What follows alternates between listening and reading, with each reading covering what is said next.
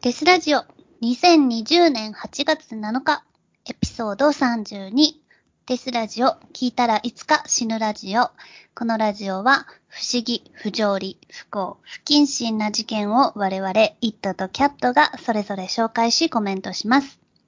差別的であったり一方的な視点での意見がありますが気にしない人だけ聞いてください。はい。えー、では、はい。日々暑いですね。もう熱中症になりそうで大変ですけれども、はい。そんなちょっと熱中症で暑いなと思ったんで、えー、記事、暑いなっていう記事を調べてたら、アフリカで起こった事件を発見しましたので、紹介させていただきます。はい。これはね、8月1日に起こえー報道されたニュースなんですけれども、情勢不安が続くコンゴ民主共和国東部で7月30日夜、酔っ払った兵士が通行人に向けて銃を乱射し、2歳の女児1人と女性7人を含む少なくとも13人が死亡した。事件に起こった地元住民らは布に包まれた犠牲者の死体の遺体、犠牲者の遺体を路上に並べ抗議したってちょっとよくわからない抗議なんですけれども。で、情報筋によると、えー事件は南キブ州ウビラの三樹で発生。ウビラの検察官は犯行に及んだ人物はコンゴ民主共和国軍所属で酔っ払い、通りかかった民間人少なくとも20人に向けて発砲した。と述べた。司法筋によると死者には2歳の女児も含まれていた。FARDC 報道官のデュードン・カセレカ大尉は兵士が酔っ払った状態で13人を射殺し、9人を負傷させたと述べた。男は今も武装したまま逃走中で、周辺地域では軍代表団と国連チームが軍に抗議する住民らを鎮めているという。地元住民らは同地域を通る幹線道路を木の枝や岩、火のついたタイヤで封鎖。複数の目撃者 AFP に語ったところによると、住民らはさらに葬儀用の布に覆われた犠牲者12人の遺体を混雑した交差道路上に並べて、交通を一時妨害したが、地域の代表者や民間、軍の当局者らとの協議の結果、遺体はその場から運ばれたという顛末ですね。こ。のちょっと、いろいろ不思議なことが重なり合ってる事件なんですけれども、まあ簡単に言うと、コンゴの、えー軍人が酔っ払って民間に向けて突然銃を発砲し、まあライフルでしょでしょうね、マシンガンでしょうね、乱射死って書いてあるから。そこで巻き込みになった一般人の人たちがいて、しかも子供や女性女性も含まれていたというひどい事件。この軍の兵士は逃げちゃったんで、これ多分逃がさないようにとかですよね、抗議ってわかんないですけど。で、えー死んだ人たちやいろんなもの、焼いたタイヤなどでアピールをしたという。犯人をいぶり出せっていうような感じですよね。うんそうですね。事件ですね。はい。でですね、えーっと、この 事件を見て、うん。もう一個ね、その事件、ニュースがあるんですよ。うん。これが、今後って調べてたら、もう一個ニュースが出てきて、これをね、ちょっとね、あの、どうなんだっていうニュースなの、まあ、あの、ちょっと読み上げますね。はい。これはね、えっと、今年の7月1日のニュースなんですけれども、ベルギーのフィリップ国王は、6月30日、アフリカ中部コンゴ民主共和国のチセキチセケディ大統領に宛てた書簡の中で、75年にわたるベルギー支配下での残虐行為について、うん通責の念を表したいと伝えた。うんベルギー国王がコンゴに謝罪したのは初めて。米国で起きた黒人男性の暴行死事件を契機に、ベルギーでも植民地時代を見直す動きが出ているというふうに出ているんですけれども、これはですね、すごい事件で、あの、19世紀後半から20世紀初め、当時のベルギー国王だったこのレオポルド2世、この人がすごい問題な人なんですけれども、レオポルド2世はコンゴの広大な盆地をコンゴ自由国の名のもとに私有地化した。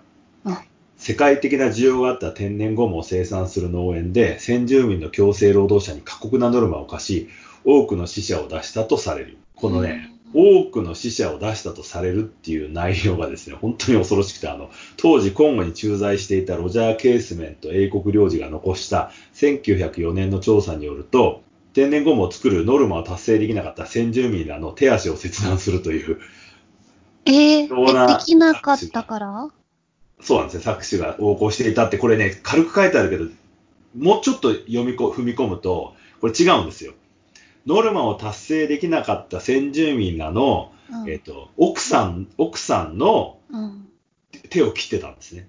は？あ、もっと働かせるために手はいるから？労働者本人の手を切ったら働けないでしょ？うん。だから、そいつの家族の手を切ってたんですよ。最悪じゃん。うん。昔映画でさ、あの、ブラッド・ダイヤモンドっつって、ディカプリオの、えーあれはシエラレオネのダイヤモンドの話なんだけど、あれもねや、やたら手を切るシーンがあるんですね。多分こっから撮ってるんですよね。へえ。手って、あの、手首から？手首から、けんあの検索したら出てくるよ。手首切られた人あの、えっ、とね、多分コン、コンゴ動乱っていうので出てくるかな。まあ、その後、あの、コンゴっていうのがベルギーから離脱するんですね。そんなことばっかやってたから、はい。バンバン人が死んだんで、はい。それであの、うん。レオポルド2世だ。レオポルド2世が、あの、ずっと私有地として使ってたところは、今後のじ、あの、今後共和国という形で、まあ、やり直すんですけど、その間にね、もう本当にね、この今後動乱って、めちゃめちゃいろんな事件が起こって、まあ、大変なことになるんですけれども、うんうん。それまではもう、当時いた、コンゴにいた人たちは、うん、みんなこう、強制労働で残虐に殺されたり、手足を切られたりしていたっていう、うん。あの、黒人大統領アミンとかさ、あの、黒人大統領が悪いことをするっていう映画が昔よく作られてたけど、うんこのベルギーのひどさってなかなかすごいんだよね。そうですもんね。そう。このコンゴの事件もそうだしさ、あの、ルワンダの事件の時もそうだもんね。あのジェノサイドの丘の時もベルギーのやつだって引き上げちゃったもんね。うん。あんましないで。だから、ちょっとね、ベルギーの人たち、結構当時の人たちって、本当に、なんだろう、差別主義者というか、無垢な、無垢な差別主義者。確かに、なんかナチ、ナチスほどは知られてないんじゃないですか？いや、そうなんですよ。だからアフリカは舐められてたから、うん。ユダヤ人を殺す、殺したとかって騒がれたのは、ユダヤ人が多分、あの、広告能力があったんだよね。宣伝能力があったから、うんまあ、。ひどい目に遭わされたって言ってんだけど、アフリカ人とかは多分メディアを持ってないから、あんま言えなかったのかなっていう。え、まあ今も戦争中ですよね、内戦？いや、今はどうなんだろう？今え、後何？でも兵士、兵士でしょ？その、あ、暴れたのはね。うん。は乱射したの。い。銃乱射したの。ただ、あの、アフリカって常に内戦の危機があるから、軍人は用意してるじゃないですか。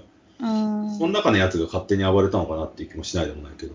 えーだからちょっとコンゴってね、このコンゴ動乱とかね、なかなかね、本当にね、もうすごい事件なんですよ。めちゃめちゃ。うんす、そうですよね。規模と残酷さって言えば、とんでもない。そう。あとね、えーっと、のにあんまり声が届かない。そう。今ね、でもね、うん映画館で上映中なんですけれども、この変な事件もあるんですよ。えーっと、黒人事務総長、当時の、1961年当時の国連事務総長ダグ・ハマーショルドが飛行機墜落事故でなぜか死亡するっていう。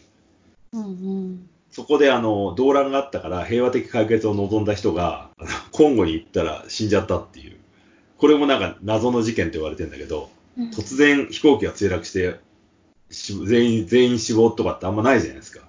うんというか、お大事件じゃないですか。うん。だけど、よくわからないまま、うやむやにされてたんだけど、それを、あの、映像作家の人たちが追っかけてって、実際なん、どうなったのかっていう、今結構流行りのさ、あの、未解決事件を、調現代の技術で調査するみたいな感じのああ、りますね。映画化されてて、今多分東京だとイメージフォーラムでやってると思うんだけど、そういう衝撃の話みたいなのが出てたり、何気にね、その、ベルギーって悪いことしてるっていう。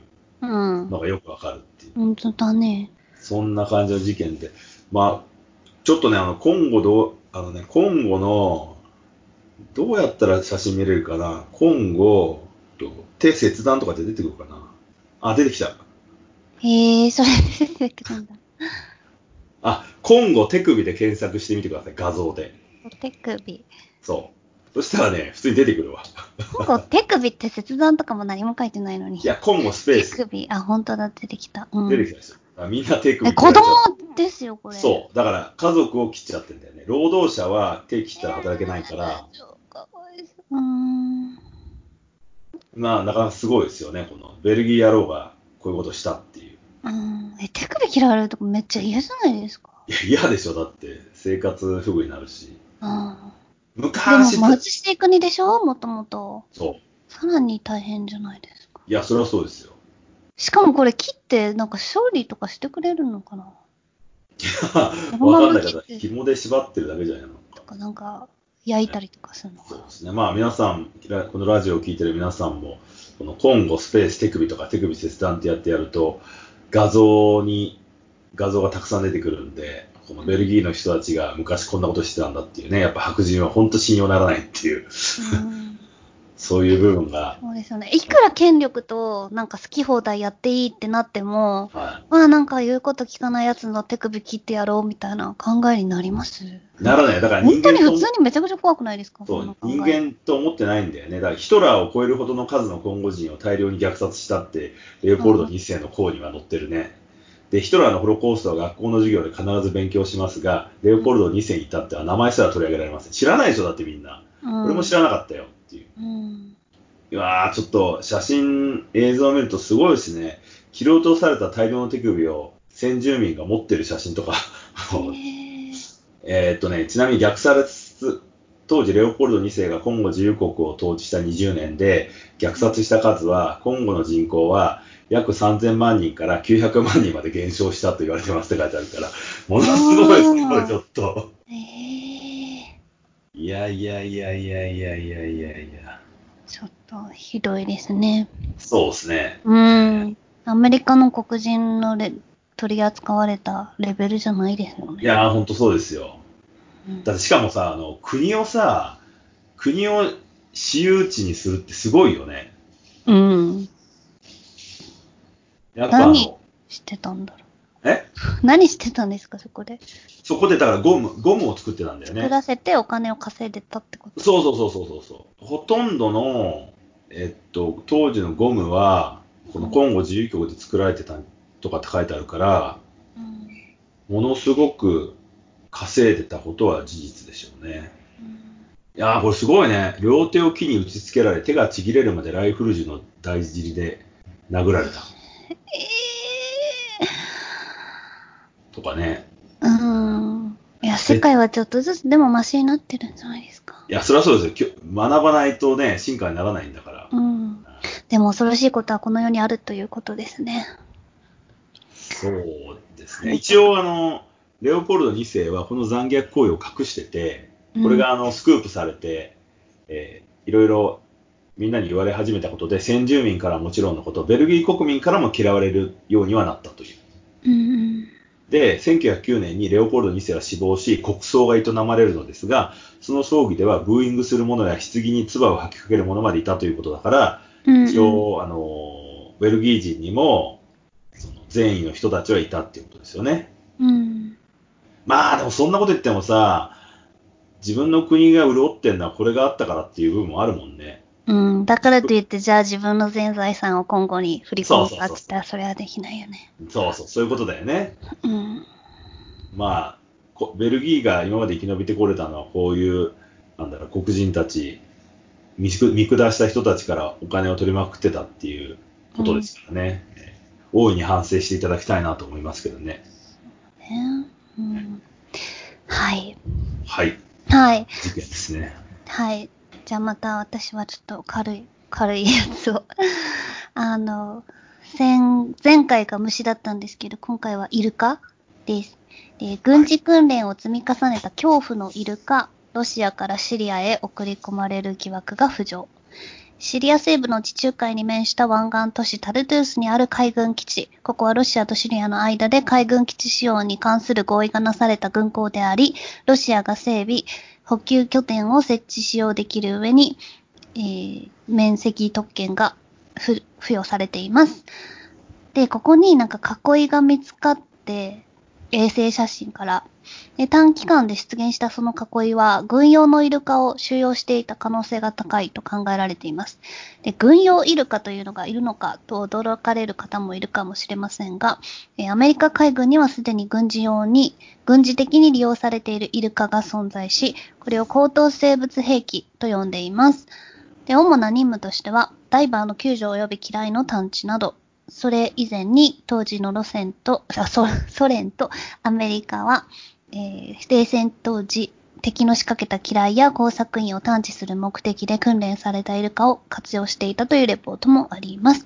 2007年に発表された雑誌のレポートによると、ロシアが訓練したイルカは、敵の潜水工作員を発見し、捕獲するまでをサポートするトレーニングがなされているとのこと。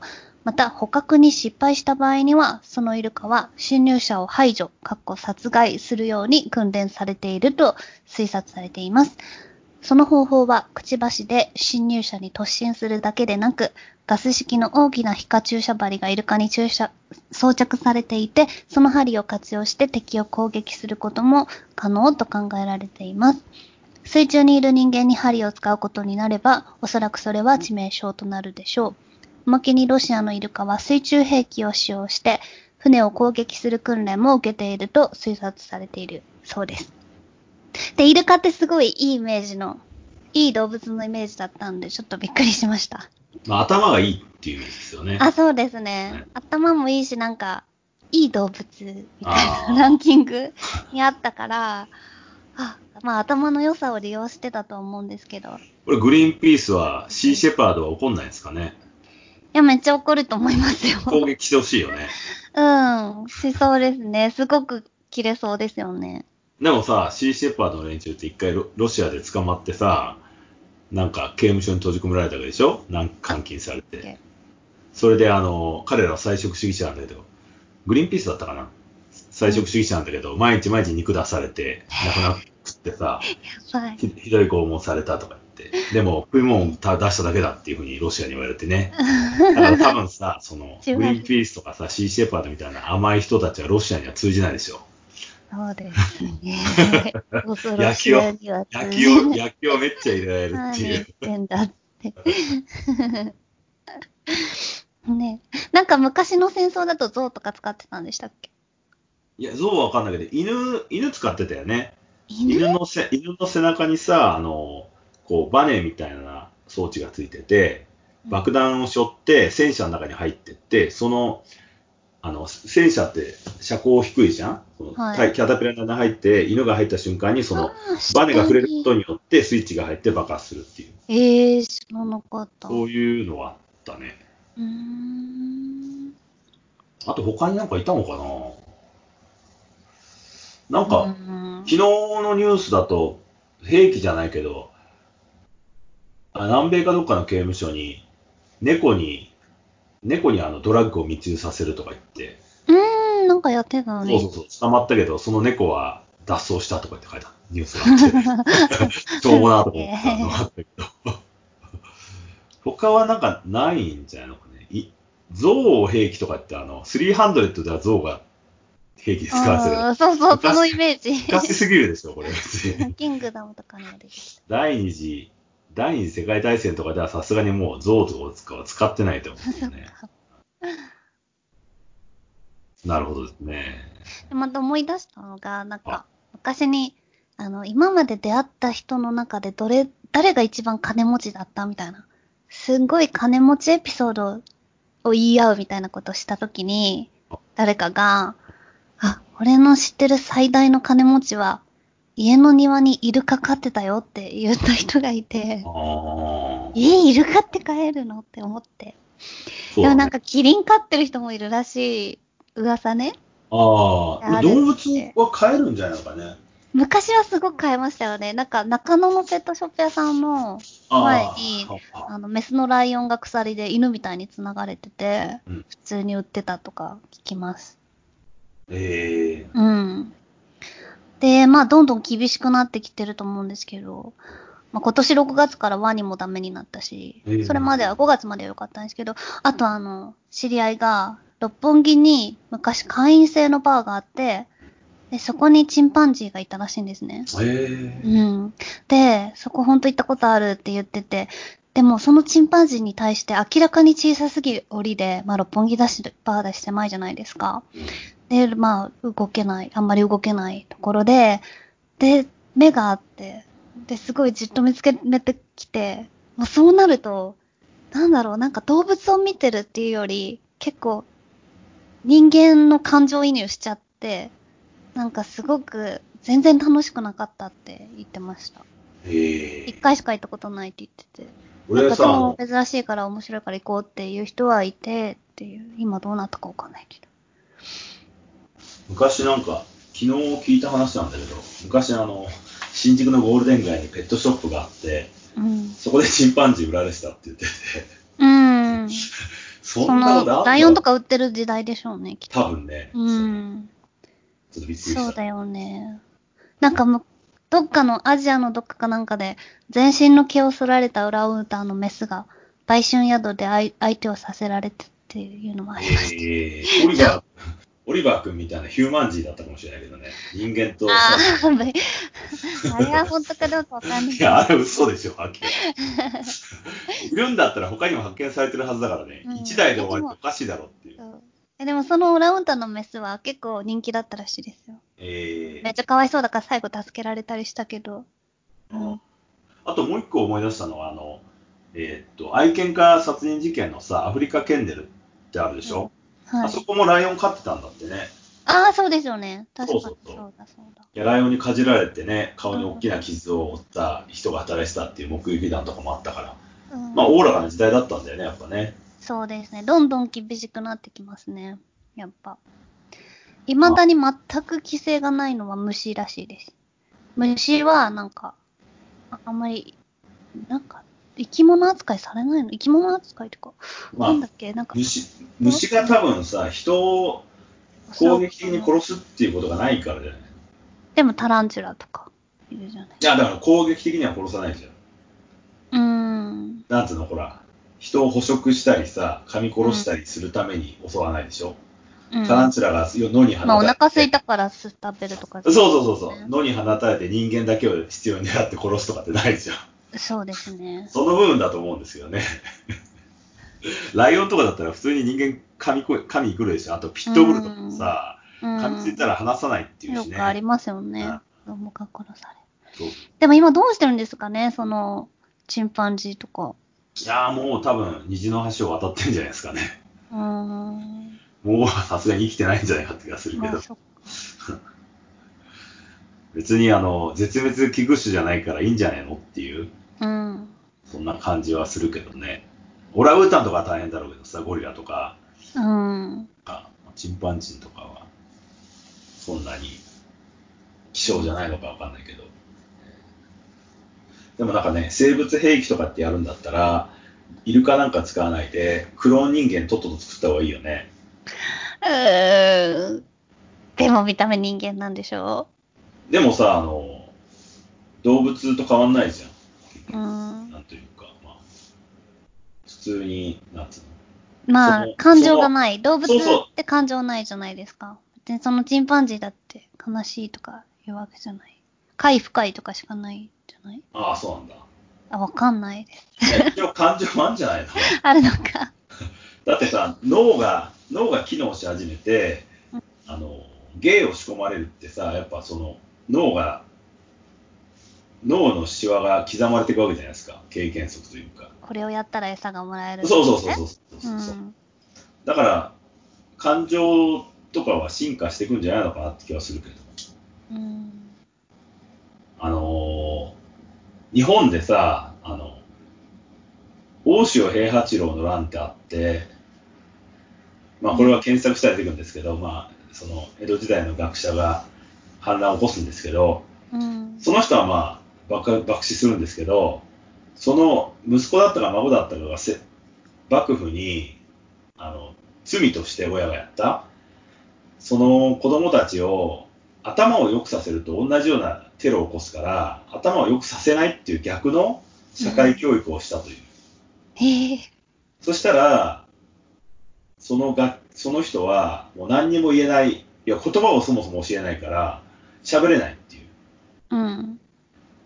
だから社会、社会が、その、えー思考を制限させたっていうのをやって、うん。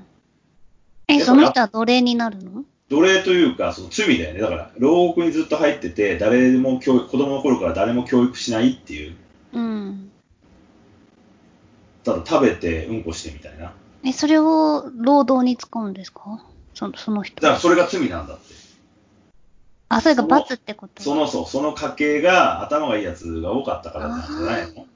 頭を良くしちゃうと、勉強家を作っちゃうとそういうことするから、勉強させないって、だから今後テロを起こしたやつはこういうふうにするよって見せしめだと思うんだけど、うんそしたらもうやっぱ頭の悪い人になっちゃったっていう、社会がその人間を教育するの反対側だよね。社会が人間を教育させないっていうのをやると、うん。わあ、それは考えたことなかった。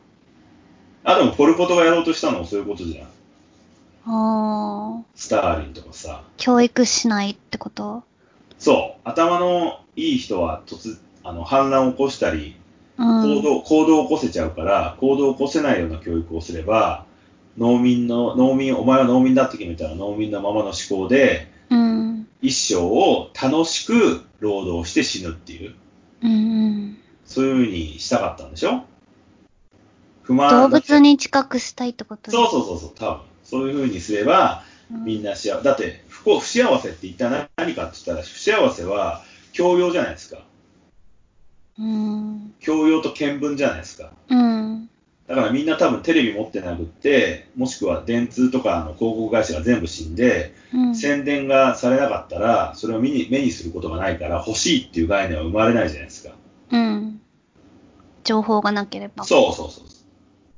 で、あなたはこれだけやりなさいっていう教育を受けてたら、それをやって、それが当然だ知らずにあそうそうそうそう、うん。でも今なんて絶対そんな無理なんで、うん。昔はできたかもしれないけどさ、当然不満は出るよねっていう。うん。まあ、不満の出ない人間って多分いないと思うんだけど、まあ、常に楽しいことしては出ないから。うん。ただ、まあ、そういう、社会がね、こう、教育をさせないっていう、施策を取ると、人間は動物になるっていうね。そうですねね。いや、教育大事ですよね。いや、それはそうでしょ。だって人類でもが学んだそのレベルも、その国によって違ったりとかするじゃないです今後の教育がどうかは知らない。いや、アフリカは厳しいでしょ。うん。そもそもお金がないんだからさ、何にもできない。あとさ、でも日本がじゃあ完璧かって言ったらそうじゃないですよね、絶対に。いや、完璧、そもそもそこは、あんま議論、俺は議論するべきじゃないと思ってて、完璧な国なんかないですよ。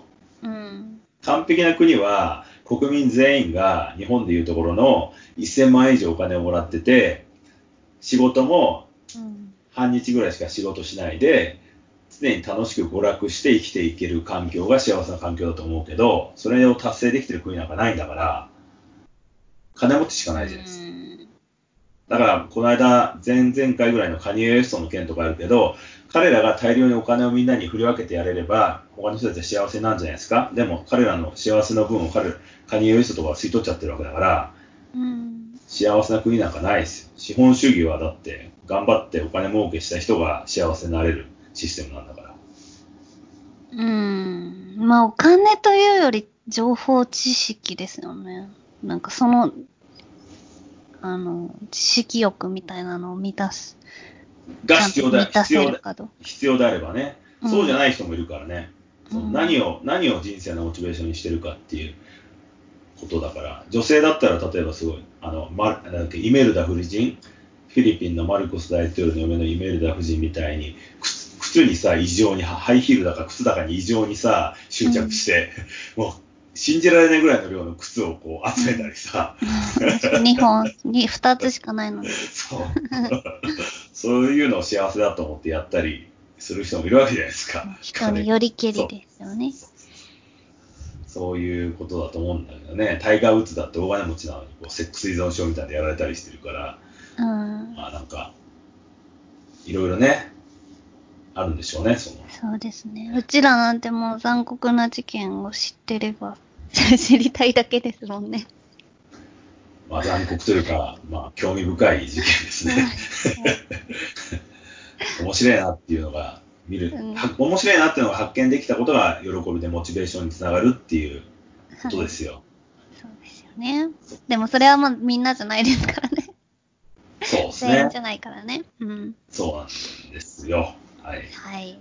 だから、幸せな国はないから、最終的にはもうみんなさ、あの、バーチャル、本当マトリックスみたいにバーチャルリアリティの世界に自分の喜びを投影させれば、ストレスは変のかなって思っちゃったりもするけどね。うん、でもそれも生きてないから、い生きるとかじゃなくないですか？いや、だから生きるってでも何かって話になっちゃうじゃないですか。うん。快楽、快楽に没入できてれば、その間に死ねればベストでしょ。うんなんか、でも快楽しかしな知らなければ快楽ってならないじゃないですか。やっぱ苦があるから快楽があるわけじゃない。いや、どうなんですかね。苦、苦は必要ないんじゃないかなと思いますけどね。苦はいるとた例えば、例えば、例えばですよ。ば、うん。まあ、こんなのあれかもしれないけど、普通になんかあの、寝ててさ、ずっと、なんだろう、映像をぼーっと見ててさ、うん、体は常に気持ちいいマッサージしてもらってたら、それで良くないですか、え、そしたらシャブやったらいいってことになるじゃないですか。いや、シャブはだって禁断症常に状シャブが変えたら。覚醒剤変えたら、そうそうそう。でも体はボロボロになっちゃうじゃないですか。それを健康で。どんどんえ、どんどん。だかそんなの絶対良くないですよ。ら覚醒剤を使わないで、普通にあの VR みたいなのつけて、ゲームやったりして、楽しんでる人たちっていうのがいるから、それはそれでありなのかなって。俺なんかね、あの、YouTuber の人で、うん。寝てる時間以外はずっとゲームやってる人の実況っていうのを最近ハマって見てるんだけど、面白いと思って。うん。その人たちすごく楽しそうにやってんだよね、なんか。でもさ、寝てる、寝てる時間とトイレと飯以外はずーっとゲームやってんだよ。うん。それをね、なんか何年もやってんだよね。でもお金は当然まあ入ってて楽しいならいいと思うんですそうそうそうそうそう。だからそういう、そういうのは、羨ましくはない。いや、なんかでもそれに没入できるって羨ましいじゃないですか。そんな趣味があればね、その絵を描くのが死ぬほど楽しいみたいな。仕事やらずにずっと描いてたいっていう人は羨ましい。本当に。いいけど、そこまでめちゃくちゃ好きなことってありもないかもしれない。まあだからでこれだけみたいそれだけ没入できる人っていうのはやっぱいいじゃないですか。いい人生を送ってるじゃないな。ですシンプルですよね。んか。そう。別にさ、外に出て働かなくちゃいけないなんて国が作ったルールなだけであって、うん。楽しいことやって私働くの結構好きなんですよね。いやだからそれはうん。働くっていうのを多分教育の中に入れられてるからでしょ？うん。まあね、そうね。本能とかではないもんね。そう。例えば、もう死ぬほど使い切れない金が突然遺産相続でバコンと入ってきたら、うん。働く必要がないわけだから、別の目的にシフトすると思うんですよね。